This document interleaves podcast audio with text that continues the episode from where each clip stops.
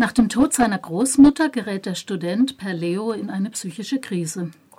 Sein Großvater Friedrich Leo, während des Nationalsozialismus Sturmbannführer der SS, ist bereits zwei Jahre zuvor gestorben. Zu Lebzeiten war dessen Vergangenheit in der Familie weitgehend tabuisiert bzw. mit wenigen Legenden umsponnen. Immer lag eine unerklärliche Aura von Macht um ihn. Hier möchte ich eine kleine Stelle vorlesen. Man sprach nicht mit ihm, sondern zu ihm.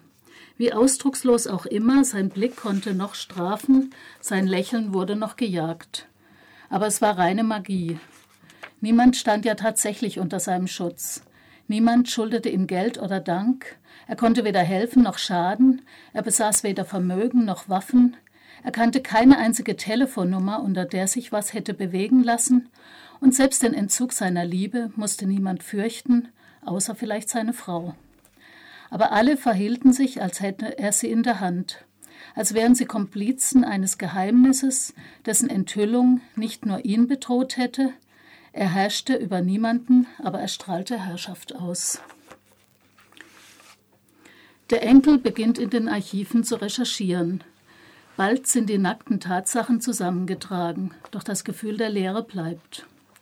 In einer psychischen Beratungsstelle macht der junge Mann die absurde Erfahrung, dass es das eigene Ego aufwertet, wenn man sich als Nazi-Enkel outet.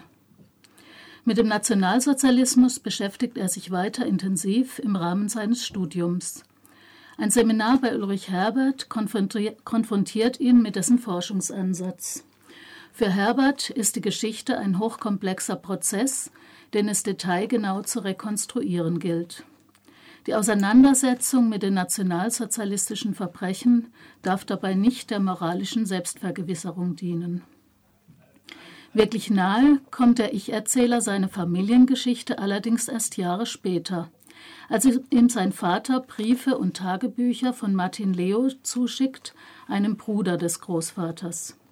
Zitat ich musste erst sein Leben neben das meines Großvaters legen, um festzustellen, dass die beiden für mich zusammengehören wie zwei Hälften eines zerrissenen Bildes.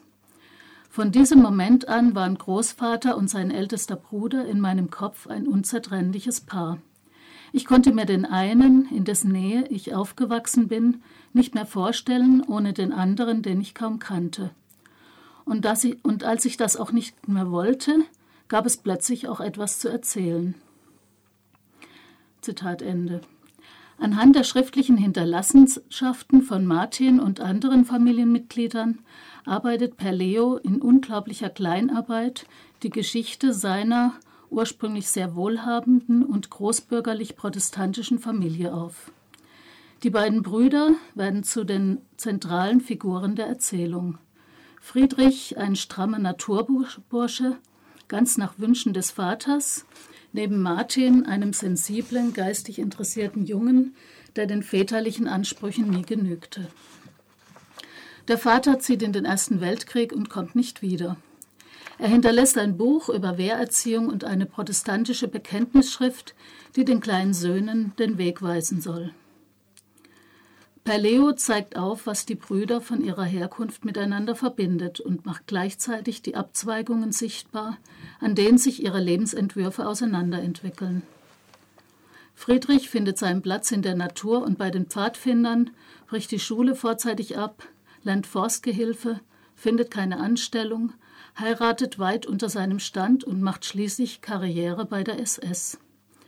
Martin zieht sich zurück in das Turmzimmer des großbürgerlichen Hauses, forscht, experimentiert, beobachtet die Bewegungen der Planeten. Durch eine Morbus Bechterew-Erkrankung äh, entspricht er nicht den Idealen der arischen Volksgesundheit. 1938 wird er zwangssterilisiert. Im gleichen Zeitraum wird sein Bruder Friedrich ins Rasse- und Siedlungshauptamt der SS befördert. Sein Zuständigkeitsbereich die Ausbildung von Rasseprüfern für die besetzten Gebiete.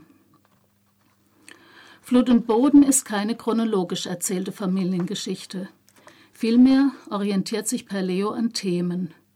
Er springt dabei zwischen Figuren und Zeiten und stellt Bezüge zwischen den Generationen her bis heute.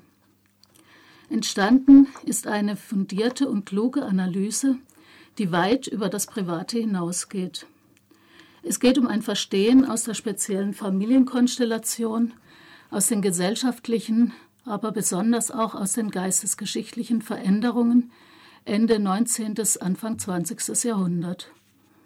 Beispielsweise befasst sich Perleo ausführlich mit den Ideen der Wandervogelbewegung, der bürgerlichen Verehrung von Goethe, Goethe der Entstehung des Kulturprotestantismus, bildungsbürgerlich verpacktem Antisemitismus und Rassedenken. Die Detailfreude des Autors ging mir allerdings bei einigen Themen zu weit. Mag sein, dass es auch eine Frage persönlicher Vorlieben ist, aber weder die Beschreibung von Fußballereignissen bei Werder Bremen noch die genaue Funktionsweise von Dampfschiffen und Modelleisenbahnen noch die seitenlange Beschäftigung mit Ludwig Klages und Goethe hätte ich in der Ausführlichkeit gebraucht. Ob Flut und Boden ein Roman ist, da scheiden sich die Geister. Viele Passagen haben eher den Charakter eines geschichtsphilosophischen Essays, der allerdings durchaus in seiner Erzählweise hohe literarische Qualitäten hat. Bei Leo geht es nicht um Fragen von Schuld und Unschuld, um Verurteilung oder Entschuldigung. Seine persönliche Motivation reflektiert er meist selbstkritisch mit. Es ist ein gelungener Versuch, die Verstrickung der eigenen Person mit der Lebensgeschichte des Großvaters zu entschlüsseln und gleichzeitig die autobiografischen Fakten mit wissenschaftlicher Distanz in den größeren historischen Zusammenhang zu stellen. Mit diesem besonderen Ansatz ragt das Buch heraus aus der Schwemme von Erinnerungsromanen der Enkelgeneration. Es war im letzten Jahr für den Preis der Leipziger Buchmesse nominiert, mit gutem Grund. Perleo, Flut und Boden, Roman einer Familie, erschienen 2014 bei Klett-Cotta.